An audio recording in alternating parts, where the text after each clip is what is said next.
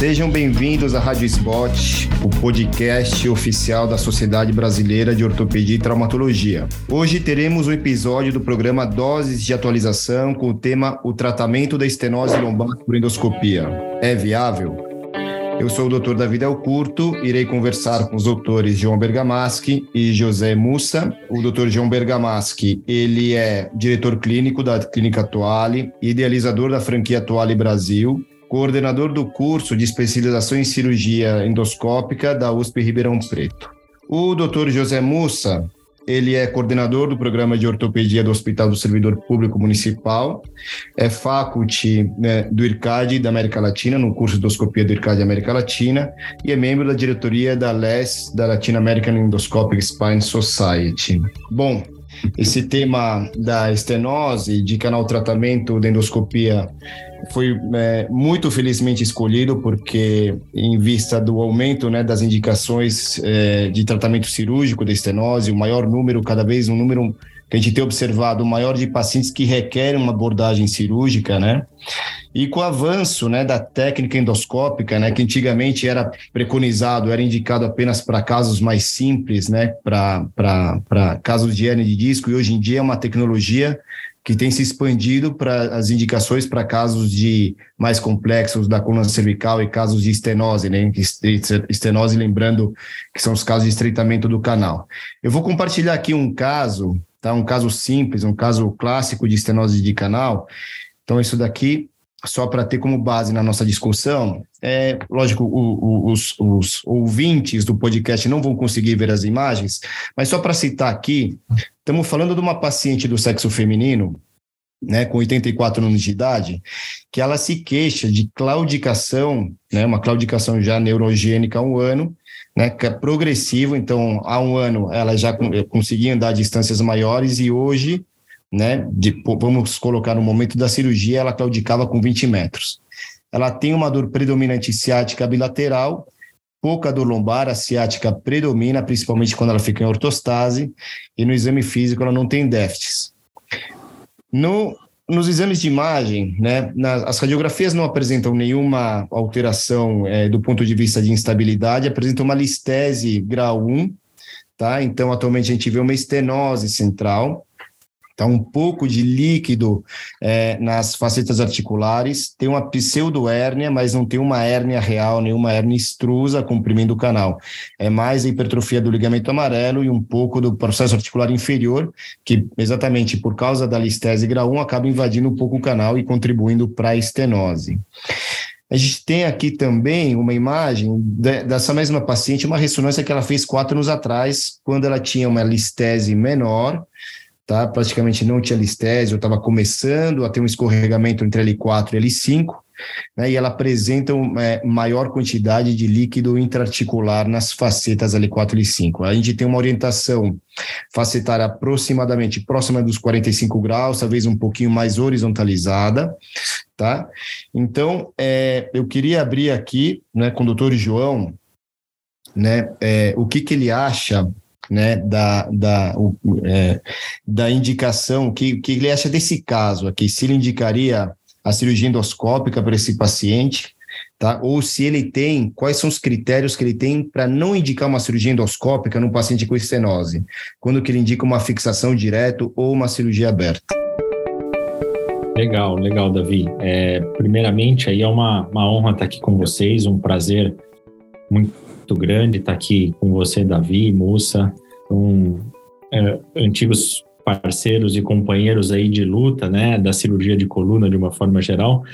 É, e um tema, como você disse, bastante pertinente, né? Cada vez mais a gente observa o envelhecimento da população e as pessoas é, querendo ou não, vão uh, em algum momento apresentar algum, algum, algum grau de, de estenose de canal ou, ou uma progressão da doença degenerativa na coluna de uma forma geral que, que realmente possa ser acompanhado com, algum, com alguma estenose, né? Para quem não está nos acompanhando aí, não sabe que a estenose é o estreitamento né, do canal ou de algum, de algum orifício por onde passa alguma estrutura neurológica. E, e esse caso que você exemplificou aqui mostra bem essa evolução, né? Então, quer dizer, quatro anos atrás, paciente não sei se ela tinha já um início de sintomas, mas uma imagem é, assim bem mais tranquila do que realmente uh, no momento em que ela te procurou, né? Que uh, num, num, nível específico ali, mas é, dá para perceber que a doença degenerativa ela acaba cometendo uh, muitos outros locais, né? Praticamente o segmento todo, mas acabou que num nível específico ali essa paciente em questão acabou tendo, tendo de tudo um pouco, né? Então, teve alistese com escorregamento, então, mesmo grau 1 pode realmente acabar comprometendo é, o diâmetro do canal, teve uh, um pouquinho aí de alteração das articulações facetárias, que isso também compromete aí o diâmetro do canal,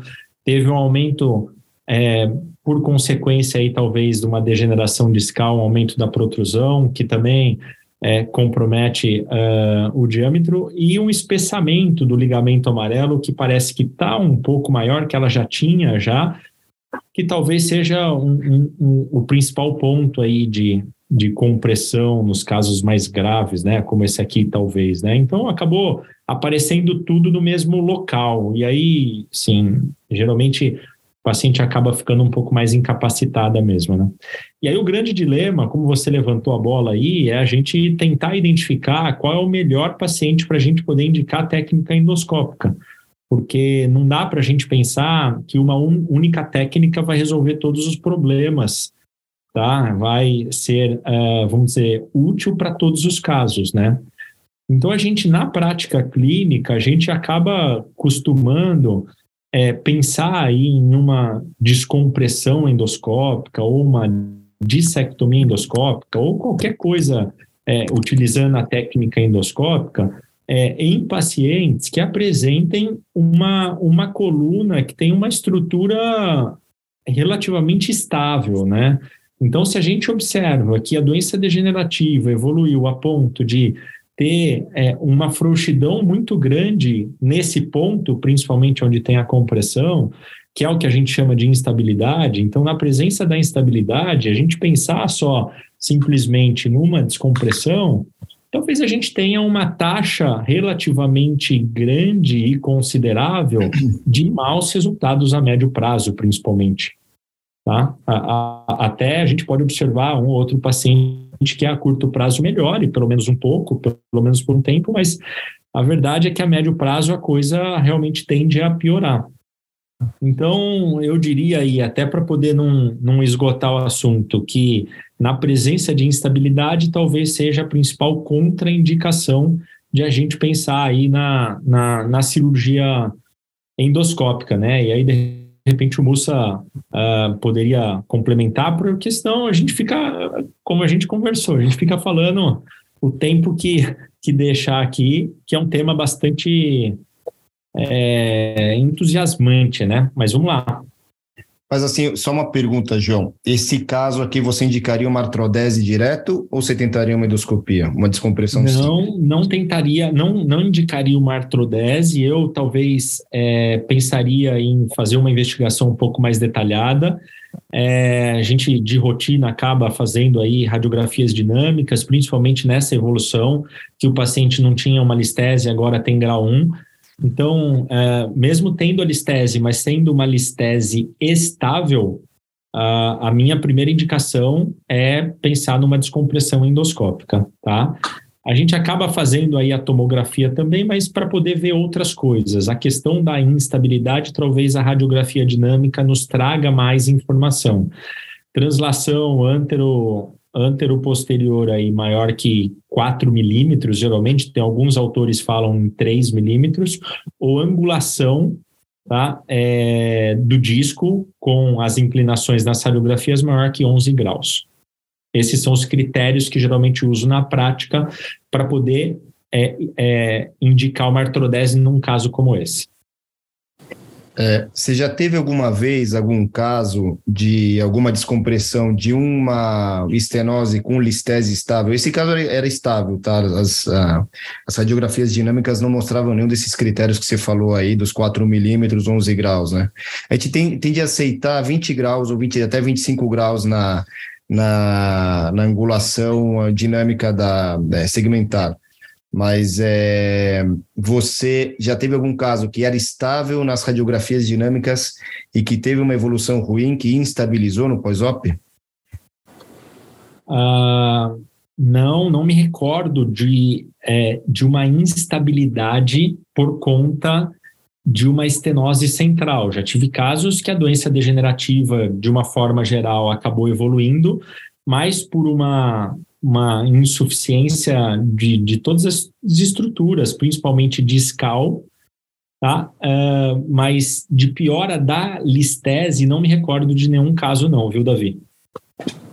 Óbvio que isso depois a gente precisa fazer todo um trabalho de reabilitação para poder realmente, pelo menos, tentar é, evitar a progressão dessa listese, né? Então, até mesmo uh, o paciente sem dor, ele acaba fazendo a reabilitação de uma forma mais eficiente, mais confortável, né? Doutor José Mussa, é, qual que é a sua opinião a respeito desse caso? É, listese, você artrodesa direto, você dá uma chance para fazer uma descompressão simples e quais são seus critérios para você fazer uma descompressão simples em casos que tem listese degenerativa? Bem, Davi, primeiro boa noite. Queria agradecer o SEC pela paciência com a gente para conseguir organizar esse, essa reunião, esse bate-papo. E principalmente a diretoria do SEC, né? Em nome do, do Renato Eta, que, que acabou organizando todos esses podcasts lá na SBOT. Davi, é um paciente de 84 anos, né? Por mais que a, gente, a nossa rotina pedir raio-x dinâmico, tomografia, porém, um paciente de 84 anos, com uma listese de origem degenerativa no nível L4, L5, é, com esse padrão que a gente está vendo aqui, para quem não está tá no podcast, é uma, uma, uma, na zona mais de, de uma, uma, cirurgia mais de recesso, uma estenose central não tão importante, não parece ter um comprometimento na, na entrada de forame tão importante, região foraminal. É raro num caso desse, paciente de 84 anos, uh, com uma estenose nesse perfil, eu mudar minha conduta é, relacionada ao que eu vi na ressonância, tá? É aquele paciente que você vai ver que na radiografia tem uma leve instabilidade, que não vai mudar a tua conduta. Você, eu, a gente, no nosso dia a dia, a gente mantém a conduta de uma descompressão por via endoscópica, tá? É, é, são, é, se, se, fosse um paciente mais jovem, é, 50, 60 anos, eu levaria mais em consideração uh, o grau de instabilidade que esse paciente teria, para definir entre uma cirurgia com artrodese ou sem artrodese, tá? Agora, nesse perfil de paciente que de 84 anos, com demanda baixa, que necessita de uma cirurgia rápida, com baixa complicação, eu acho, claro, como didático, como o João falou aí, fazer, ver translação, angulação, de uma forma didática para quem está assistindo, para quem está ouvindo, tem que fazer, mas o nosso dia a dia não muda muito a conduta, viu, Davi? Eu Legal, faria acho... uma compressão por via endoscópica, sim. É, eu tenho mais medo hoje em dia das instabilidades laterais, as, as, as laterolisteses, né? Que na descompressão interlaminar, às vezes você não consegue descomprimir tanto o forame junto, o paciente sai da cirurgia com, com leve melhora da claudicação, mas com alguma, algum grau de radiculopatia, e normalmente por essa instabilidade lateral que acaba tendo mau resultado. Porque na, na instabilidade anteroposterior eu não vejo um limitador listese, não. Legal, esse, esse dado é muito, é muito importante também. É, o, o que eu observo também é quando você tem uma soma de fatores que, é, que indicam instabilidade, né? Então, líquido articular, uma listese, uma hipermobilidade nas radiografias dinâmicas. Então, são preditores de pacientes que podem ir mal. Eu tenho dois casos recentes até, né? Que a gente teve que é, acabar evoluindo por uma fixação, tá? Sendo que uma delas aumentou a listese, uma, uma paciente, uma senhora de 74 anos, e acabou fraturando a, a placa terminal superior de, de L5, tá? E a, só que ela tinha assim, uma osteoporose muito grave, assim, era, era menos três desvios padrão com relação à, à, à idade de uma paciente jovem da mesma população. Então. Tá. Então, assim, é, tem casos com listese que eu comecei, depois dessas complicações, eu, eu comecei a, a respeitar um pouquinho mais a listese, me atentar, mas, obviamente, é, como você bem falou, Mussa, o paciente idoso ele tem uma tendência, obviamente, ainda mais com mais de 80 anos, a preferir a tentativa de uma cirurgia menos invasiva, porque também, da mesma forma como existe um risco dele evoluir mal, tem um risco grande dele ter uma evolução satisfatória. Então, estando é, o paciente bem conversado, ciente que pode ser que eventualmente ele evolua por uma cirurgia aberta, por uma fixação, uma cirurgia um pouco mais agressiva, então, isso daí, tendo um bom relacionamento médico-paciente, nada te impede de fazer uma tentativa, em alguns casos, de uma cirurgia endoscópica. Pelo menos essa é a opinião que, que eu tenho. É, Davi, e acho que assim, a, a gente está falando de o mau resultado de uma endoscopia, né? E a gente pode fazer uma artrodese, quatro parafusos, pôr um cage e não evoluir bem. Pelo contrário, evoluir com infecção, soltura A chance de, de, não evoluir bem, na minha concepção, é maior do que a gente pensar. Aí, aí que tá, no né? procedimento aí, endoscópico. É isso aí. É isso aí. E, e, outro ponto que acho que vocês é, comentaram que acabei não comentando, mas sim, faz muito sentido, a demanda do paciente idoso, né? Vocês falaram 84 anos tal, a demanda do paciente idoso é outra. Então, é, o tempo que ele levou para poder desenvolver tudo isso, talvez ele não tenha o mesmo tempo para poder re recidivar toda essa estenose, refazer toda essa estenose, né? Então, Uh, e, e, você comentou, Davi, a respeito desses dois casos, né? Um, talvez você tenha que tirar da conta, né? Porque não foi uma instabilidade por, por muitos outros fatores, né? Fratura, uh, uh, osso osteoporótico, aí então acho que talvez sobrou um. Aí que você tenha feito uma descompressão numa listese grau 1, que acredito que você tenha investigado mais ou menos da forma que a gente falou aqui, não identificou nenhuma instabilidade e evoluir e acabou evoluindo mal, né? Então, assim, mas e quantos outros você fez que deu certo, né? Então, eu, o, o, João, que, é muito louco, né? A gente ficou tão entusiasmado com as descompressões por via endoscópica, a gente foi evoluindo, vendo bom resultado, tudo. E acho que essa alegria toda que a gente tem pela técnica, às vezes acaba indo para o paciente também né? E o paciente joga essa expectativa toda nessa descompressão minimamente invasiva com ótimos resultados. E às vezes a gente esquece que também tem mau resultado, como a gente tinha maus resultados quando a gente fazia a cirurgia aberta. E a gente preparava muito mais o paciente para o mau resultado do que a gente está preparando hoje. Porque é, a gente foi evoluindo muito com a técnica, tendo bons resultados, tecnicamente falando, que às vezes a gente não está entrando tanto nesse assunto como deveria com o paciente. E eu percebi que hoje em dia eu estou dando um passo para trás em relação a isso. O quanto que a gente consegue pro prometer para o paciente esse bom resultado, né? É, o outro paciente Alinhamento que... de expectativa, né? É, exatamente. O paciente, outro paciente que foi mal era um médico também, um senhor psiquiatra, muito uma pessoa muito bacana. Você vê que tinha fator psicológico nenhum, a pessoa feliz, só que tinha um nível de degeneração discal muito importante, uma ruptura discal, né?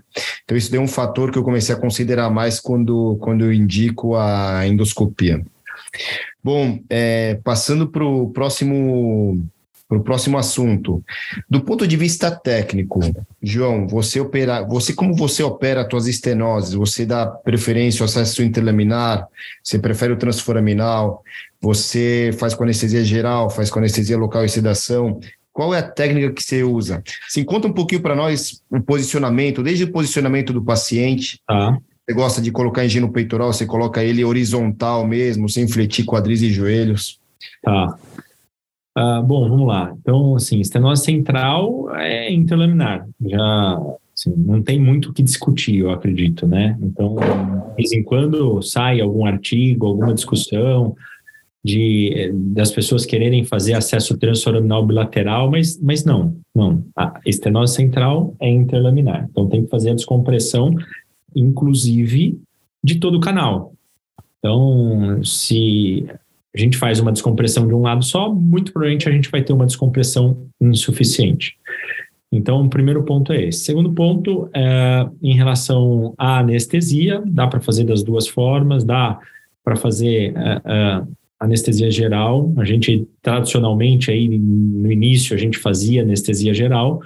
Hoje, uh, a gente acaba dando uma preferência se o paciente realmente permite, sim, principalmente aí que é um nível de estenose, a gente acaba deixando o paciente sedado e faz, acaba fazendo um bloqueio sacral, um bloqueio caudal, tá? Então, acaba tendo um conforto muito grande por parte do paciente aí para poder a gente fazer o procedimento. Agora, é, em múltiplos níveis, cirurgia mais extensa, tal, aí pode ser que fique um pouco desconfortável para o paciente, porque é uma cirurgia um pouco mais longa, né? Então aí de repente a gente é, pensar na anestesia geral talvez faça sentido, pode ser uma opção. Uh, posicionamento eu acabo fletindo, tá? Um pouquinho o quadril, talvez não se preocupando tanto com a questão de abertura da janela, porque eu vou ter que criar essa abertura de qualquer forma, mas talvez aí por uma por um conforto aí do próprio posicionamento do paciente, ele estando é, sedado ou em anestesia geral. Então, eu costumo, quando ele está em anestesia geral, colocar os, os três coxins no tórax, tá? E o paciente com o coxim na cabeça posicionado. Quando ele está sedado, só um coxim na crista para ter um conforto e não comprimir tanto ali a parte do abdômen, né? Tá? Uh, então, um acesso interlaminar é, é clássico, né? Então, assim, a gente pode até de repente pensar num acesso um pouquinho mais lateral para facilitar uma descompressão do outro lado, mas isso, na prática, eu não vejo que isso é algo realmente crucial que vai facilitar é, sobremaneira aí a, a questão técnica, né? E, e o que a gente bate muito é que, apesar de o nosso foco ser a ressecção praticamente aí de todo o ligamento amarelo dos dois lados, né? É, é uma cirurgia que a gente vai atacar basicamente o osso. Então a gente começa com a identificação ali da janela interlaminar, muitas vezes é uma janela que está estreita, aí a lâmina, a lâmina superior, né, da vértebra superior cranial, ela geralmente ela está mais posteriorizada, então ela é mais fácil de ser identificada, é, e, é, e é nela que a gente geralmente começa a fazer uma descompressão né, óssea. Então, descomprime a lâmina até soltar o amarelo, descomprime a lâmina de baixo até soltar o amarelo, descomprime bem a base do espinhoso, descomprime a lâmina contralateral superior e inferior até o amarelo basicamente se soltar todo. E aí o amarelo muitas vezes ele sai em bloco, né? Então a gente consegue realmente é, retirar é, totalmente o ligamento amarelo só através da abordagem óssea e descolamento, né, é, desinserção, né, acho que é o termo correto, desinserção do ligamento amarelo quando a gente faz essa, essa descompressão óssea. Uh, não costumo fazer, utilizar colete no pós-operatório para a maioria dos pacientes, um pouquinho antes, né? Eu costumo fazer uh, o procedimento uh, com o soro elevado, tá? É difícil hoje em dia a gente usar bomba, então a gente acaba utilizando aí o soro elevado na gravidade de um a um metro e meio de altura em relação ao nível do paciente, tá? Uh, não utilizo nenhum tipo de aditivo no soro, que às vezes aí algumas pessoas acabam utilizando. Antibiótico terapia só no intraoperatória e alta maioria dos casos tá? Praticamente aí a grande maioria alta em algumas horas após o procedimento. Então é um procedimento feito aí em esquema de hospital dia. Mussa, como é que você faz teus casos aí? Bem, Davi, acho que para não ficar repetitivo, acho que eu não, não mudo muito da conduta do, do João. É, eu não, não, vejo muito espaço para essas descompressões de, é, de, pelo, pelo forame, não só por não ver indicação e como tecnicamente não está tão é, sob o meu controle como a, a descompressão interlaminar. É, para quem está em casa de novo, é uma, uma estenose de origem mais de hipertrofia de faceta hipertrofia de, de ligamento amarelo, que acaba indo mais para a região de, de recesso. Então, eu faria a mesma coisa interlaminar, é, lâmina superior, é, descolar o ligamento amarelo, fazer é, a drilagem da base do processo espinhoso, fazer a descompressão contralateral, descolar o ligamento amarelo contralateral e ir para a região do recesso também. Acho que isso não, a gente não, não muda muito, então não tem por que ficar repetindo. Em relação à anestesia, não, eu não consigo também ver. É, eu pensar em fazer uma, uma anestesia é, local, tá, com sedação, eu acho por às vezes é, falta de conforto meu tá? Eu acho que se qualquer tipo de reação que o paciente tiver, eu vou ficar desconfortável para continuar minha cirurgia. Alguns anestesistas ficam desconfortáveis e em alguns casos também pode ser que o paciente também fique, o paciente também fique desconfortável, tá? Relação à bomba, tudo isso exatamente o que o, o que o João falou, não muda muito, é mais ah, em relação a anestesia mesmo, só para não ficar repetitivo, acho que é isso daí mesmo a técnica padrão é mais ou menos é, aquilo que vocês descreveram, né? Agora, eu vou colocar aqui, falar é, algum, alguns aspectos que eu acho que são importantes. Né? Por exemplo, a gino peitoral tendo a fletir um pouco o paciente para tensionar um pouco mais o amarelo, né? Então, quando eu drilo né, as lâminas, quando eu solto o amarelo, ele tende a encolher. Se eu tensiono mais ele, se eu deixo o paciente mais fletido, ele tende, ele tende a retrair quando eu solto e fica mais fácil de remover é mais por esse motivo. Se eu deixo o paciente, o paciente estendido horizontal, ele fica o, o, o ligamento amarelo ele fica mole, então não fica tensionado. Aí para soltar para você pegar ele, eu tenho mais dificuldade. É mais, mais por causa desse motivo mesmo. O que, que eu percebi, né? A gente vai evoluindo com as coisas, né? No começo a gente quer fletir muito, né? Para abrir a janela, ainda mais na, até na hernia L5, S5 com uma janela boa, no começo você quer fletir bastante, achando que, que isso vai facilitar a tua cirurgia, né? É, eu percebi quanto se a gente flete muito, existe até o, o tensionamento das raízes, né? Você começa a perceber que, que às vezes você vê até a, a, a, abertura tão grande que você começa a ver a axila do nível abaixo até. Não só do nível que a gente está mexendo, mas às vezes no nível L5, S1. E o pouco que você manipula a raiz, o, sensibiliza o paciente já. E eu percebi no intraoperatório, entre aumentar e diminuir a flexão do quadril, esse tensionamento da raiz mudou também. Tá claro que não tem trabalho sobre isso, mas eu percebi no meu dia a dia. Acho que no, aquilo que você falou pode ajudar no tensionamento, mas a flexão do quadril nas estenoses eu não tenho feito tão grande mais, não.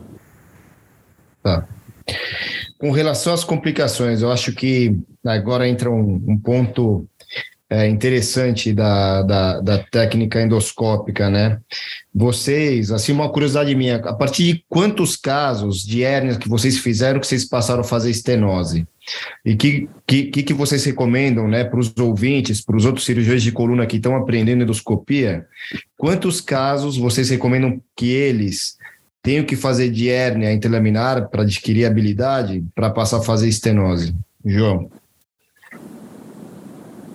É, os tempos são outros, né? Então, tudo que aconteceu com a gente, provavelmente as pessoas hoje pode ser que achem um, um absurdo. E, assim, Uh, a gente passou mais ou menos aí pela, pela vamos dizer, pelas mesmas, mesmas fases ao mesmo tempo, né? Então, com certeza, a gente demorou mais tempo para ir para a estenose do que a galera hoje. A galera hoje tem, sim, talvez aí um, um, um, uma possibilidade de informação e de conhecimento muito mais acessível do que a gente tinha, tá? Então, de, de forma geral, isso obviamente pode variar também, mas eu acredito aí que de 30 a 40 procedimentos bem feitos e seguros, de repente o cara uh, esteja habilitado a partir para uma estenose, tá? E, como eu disse, pode variar. Tem pessoas que têm uma habilidade maior, tem pessoas que têm uma habilidade maior, tem pessoas que, que são mais arrojadas, que realmente com 10, 15 procedimentos eles já se acham capacitados, já fizeram uma série de cursos, treinamentos e tudo mais, então isso pode variar, mas sim, de acordo até com literatura, é aquele número mágico, né? 30, 40 casos realmente para poder uh, fazer casos mais complexos como esse. Apesar de simples que você falou, mas é um caso mais difícil tecnicamente, né? Mussa, quantos casos você recomenda? Davi, é, eu acho que eles vão ser mais rápidos que a gente porque a gente passou pelaquela evolução do drill, né? É, de habilidade com drill, evolução do drill, tá? Isso, a, habilidade, a partir do momento que o, que o cirurgião tem uma habilidade com o drill, ele se tiver boa uma peculiaridade da anatomia por via endoscópica, saber essa teoria que a gente falou de drilar a lâmina inferior da vértebra superior, descolamento do ligamento amarelo, se ele tiver essa familiaridade anatômica e com controle, o que eu falo, quem começou a ter controle do drill, o céu é o limite para essa pessoa começar a descomprimir cervical, torácica, acho que é isso daí. Eu acho que assim, o, o número de, de cirurgias é meio, é meio, difícil a gente falar, depende de cirurgião para cirurgião, mas com certeza vai ser mais rápido do que eu, né? Porque eu tive toda aquela é, é, aquela aprendizagem em relação ao drill. E hoje, quando a gente vai ensinar, mostrar a técnica, a gente já mostra o drill de cara para eles. Então, aquela Dá caminho das pedras, né? Ah, é, exatamente. Dá o caminho das pedras. Para aquela hérnia centro-lateral, L4, L5, você já começa drilando, você nem vai para o ligamento amarelo, já drila, você já sabe que vai precisar drilar. A tua habilidade com drill é tão grande que você nada te limita mais para qualquer tipo de estenose. Então acho que um, divisor aí, Davi, para as estenoses foi a nossa habilidade com drill. A habilidade com drill é, até o, a, os tipos de drill que estão fazendo hoje, é, cortante, mais comprida, a gente parou de usar com proteção de tanta habilidade que a gente acabou pegando, pegando com o drill, isso fez com que a cirurgia, a nosso leque de indicações aumentaram muito e a habilidade e a, o tempo de cirurgia aumentou muito também. E eu acho que nesse começo eles podem fazer, o que vai mudar para a gente talvez é resultado, o quanto que aquilo foi bem descomprimido e o tempo de cirurgia, provavelmente. Muito bom. É, o nosso tempo está acabando. Vamos falar de complicações agora. João, Quais são as tuas piores complicações nas estenoses centrais? O que, que você vê de mais comum e o que você vê de mais perigoso aí? Endoscopia para estenose central. Ah, bom, para tentar ser um pouco mais resumido aqui por conta do tempo, né? Então, assim, mais comum, principalmente durante na, a curva de aprendizagem, é descompressão insuficiente. Isso é bastante comum no começo, né? Tá? Uh, passou a curva de aprendizagem, talvez uma das complicações uh, que podem acontecer com uma maior frequência, tá? E aí tem algumas medidas para a gente poder tentar preveni-la, uh, é formação de hematoma, principalmente o hematoma pós-cirúrgico, né? Esse hematoma traumático, esse hematoma que tem muito, é, muitas substâncias e fatores pró-inflamatórios. Então, isso, de certa forma, se não causar nenhum tipo de compressão, que muitas vezes não causa, mas gera uma irritação e, assim, um desconforto no paciente que é um pouco chato, né? E aí tem medidas, né? Uma hemostasia cautelosa, de repente utilizar algum tipo de hemostático, utilizar algum dreno, uh, alguma coisa nesse sentido para poder evitar isso, né? Mas sem dúvida, a complicação talvez aí mais grave é lesão neurológica. Lesão neurológica envolvendo aí uh, lesão de raiz, lesão de saco dural, que isso realmente pode ter uma evolução uh, bastante insatisfatória, né? Mussa. E Davi, tem o que a gente tem mais medo e o que a gente, o que mais acontece, né? No começo o que a gente tem mais medo é lesão neural e lesão dural. No começo a gente começa a perceber, até por ter mais medo da cirurgia, a gente não tem isso no nosso dia a dia, é muito raro acontecer, muito mais difícil do que a literatura fala. É, mas a nossa complicação do dia a dia principal é a descompressão incompleta, não só nas, nos exames, o quanto também a melhora clínica do paciente, tá? Isso sem sombra de dúvida. E em segundo também o hematoma, nunca tive nenhuma complicação, mas até de ouvir histórias a gente vai se precavendo. É, eu, Davi, eu tenho diminuído, antes de acabar a cirurgia, diminuo bastante a pressão, quase zero, diminuo a altura do soro para diminuir a pressão é, do soro, para saber se tem algum sangramento que a gente não percebia por, pela pressão aumentada do soro. Eu vou estou exteriorizando a, a cânula até na região subcutânea para ver se tinha algum sangramento que a, que a própria cânula estava tamponando para mim, que a hora que eu tiro a cânula lá, ele começa a sangrar. E depois que eu comecei a fazer isso, eh, no começo a gente colocava dreno, né? A gente fez alguns casos com dreno. Não coloquei mais, não precisei mais colocar dreno. Todos os casos, se tem sangramento ósseo, eu troco a broca cortante pela broca diamantada para tentar coagular um pouco esse sangramento ósseo. Diminuo a pressão muito, diminuo a pressão bastante do soro para ir atrás do, dos sangramentos mais escondidos que estavam por causa do aumento da pressão do soro, exteriorizando a cânula e coagulando toda a parte muscular e subcutânea do paciente também. Muito bom. É, gostaria de colocar umas considerações assim que eu acho interessante no tratamento da estenose central. Uma coisa é a quantidade de cisto sinovial subdiagnosticado nas estenoses centrais, tá? E e, assim, a dificuldade que isso daí representa é por causa das aderências no saco dural, tá? Que são os, é o principal motivo de lesão dural. Segundo, estenose crônica, paciente que tem mais de 10 anos de estenose, estenose sintomática, que vai segurando, vai levando, que chega uma hora que não aguenta mais e decide operar. Esse paciente tem uma tendência bem maior até a ter uma aderência do ligamento amarelo com saco dural e um risco maior de lesão dural também. Então, assim, casos de estenose sintomática crônica e é, cisto sinovial associado, é, eu sugiro tomar muito cuidado com esses pacientes. E exatamente esses mesmos pacientes, a gente precisa ter um controle, um controle rigoroso da pressão arterial.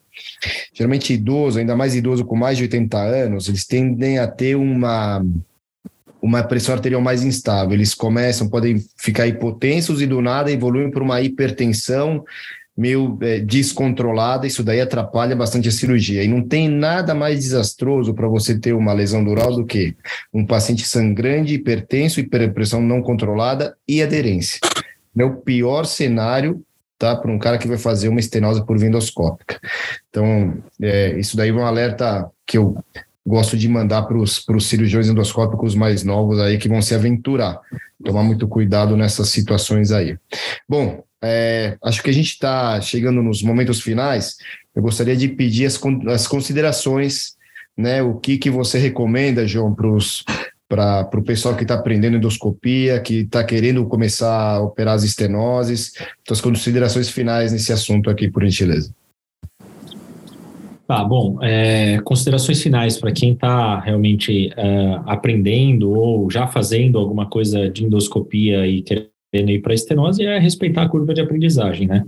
Então, cada um tem que respeitar a sua curva, tem que realmente se dedicar, tem que fazer treinamento, tem que realmente praticar para poder é, minimizar a chance de ter algum tipo de complicação, né? E agora, é, para as pessoas que já estão fazendo, que realmente uh, não desistam, né? Porque cada vez mais a gente vê uma dificuldade, é, muitas vezes junto a, a, a, seguradoras, a convênios médicos, uh, de a gente realmente conseguir utilizar a técnica endoscópica para outras patologias, né? Além da hérnia de disco, que é o convencional, mas que isso é questão de tempo, né? Muitos trabalhos já estão mostrando superioridade e benefícios da técnica endoscópica para essas outras patologias e com o tempo isso realmente vai se sedimentar e acho que é um caminho sem volta, tá? E mais uma vez aí, grande prazer estar aqui com vocês, Davi e Mussa, tá? Obrigado pelo tempo de vocês aí, pela companhia. Mussa, é, vamos lá. Considerações finais. Bem, respondendo a pergunta do, do tema da, do podcast, se é viável, é viável, né? E cada vez mais viável. Se, se existe essa dúvida se é viável ou não, na, no, no, profissional que está evoluindo na técnica endoscópica, é sinal que ele está respeitando isso que você falou, que é a, que é a curva de aprendizagem, né? Então, acho que isso tem que ter a dúvida, o questionamento, uh, discutir caso com pessoas mais experientes que já têm a técnica sob controle, mas é com certeza, respondendo a pergunta, é, é uma técnica muito viável e com muitos é, bons resultados, tá? Então, é isso daí mesmo. A técnica é viável e tem ótimo resultado, respeitando a curva, isso acho que é, isso é inerente ao, ao, cirurgião, ao médico cirurgião. A gente tem, independente da técnica, respeitar a curva de aprendizagem. Agradecer aí de novo o SEC, principalmente pela paciência aí nessas duas semanas. O João, o Davi, é, pela essa conversa aqui, foi bem legal. Obrigado mesmo. bom. Queria agradecer a, aos dois convidados, então, João Bergamaschi e José Mussa, pela participação nesse podcast.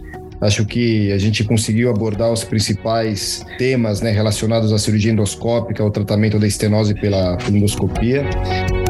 É, vamos encerrando, né? Você acabou de ouvir mais um episódio da Rádio SBOT, podcast oficial da Sociedade Brasileira de Ortopedia e Traumatologia.